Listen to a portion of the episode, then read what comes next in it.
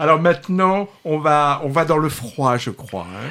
Oui, c'est pour... Euh, là, je, je, vais donner le titre dès le début, c'est Soudain Seul. Alors, Soudain Seul, c'est un titre un peu menteur, en tout cas pour la moitié, sur le côté soudaineté, parce que nos deux protagonistes sont seuls déjà depuis un moment, puisqu'ils font le tour du monde en bateau, et donc ils étaient, ils sont forcément seuls. Alors, ce qui va changer pour eux deux, c'est qu'ils veulent absolument visiter une île, donc pour cela ils font un, détour.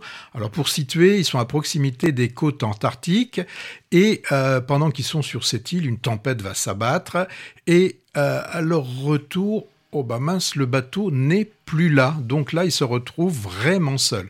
Alors, seul, c'est pas vrai, parce qu'on découvrira qu'il y a des sortes de choses qui ressemblent à des sortes de bigorneaux, et on aura aussi des manchots quand même sur, euh, sur cette île. Alors, à cette situation qui est quand même, on peut le dire, relativement angoissante, hein, quand on se retrouve à cet endroit-là, euh, on sait que les hommes les plus proches doivent être à, quand même à plusieurs heures de là. Et euh, quand on est dans ce genre de situation, tout s'accumule, puisque en plus c'est le début de l'hiver, donc on sait que forcément ça ne va pas s'arranger. Et euh, si avec ça, euh, non, il n'y a pas que cela, parce qu'il y a déjà aussi leur couple qui prend l'eau déjà, enfin qui prenait l'eau.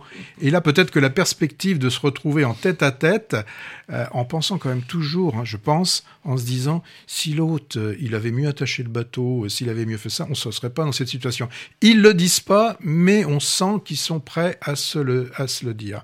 Donc là, bah, qu'est-ce qui va se passer? Hein, bah, On s'en doute dès le début. Ah, ah. Bah, non, ce qui va se passer, comme dans tous ces genres de films, je vais rien dire, mais on sait qu'il y aura débat, des bas, des bas, pas des hauts, des bas. Il y aura même du très bas, style loi de Murphy, vous savez, la loi de l'emmerdement euh, maximum.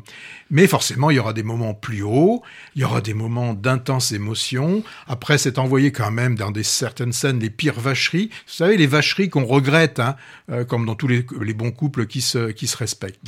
Bon, Sauf que euh, faire une bonne scène de ménage, tout le monde ne réussit pas. Celle qui était merveilleuse, enfin merveilleuse, qui était très bien, qui, qui ressemblait vraiment à la réalité, c'était celle de, dans Anatomie d'une chute. Mm. Mais là, bon, bah là, je ne l'ai pas forcément retrouvé. Alors niveau interprétation, euh, au niveau de la distribution, c'est très facile puisque hormis les manchots, mais qui ne sont, qui ne sont pas listés euh, à la fin du film sur le générique, on en a deux. Euh, ils font de leur mieux, hein, ils font même ça très bien. Il y a Gilles Lelouch, il est très bien.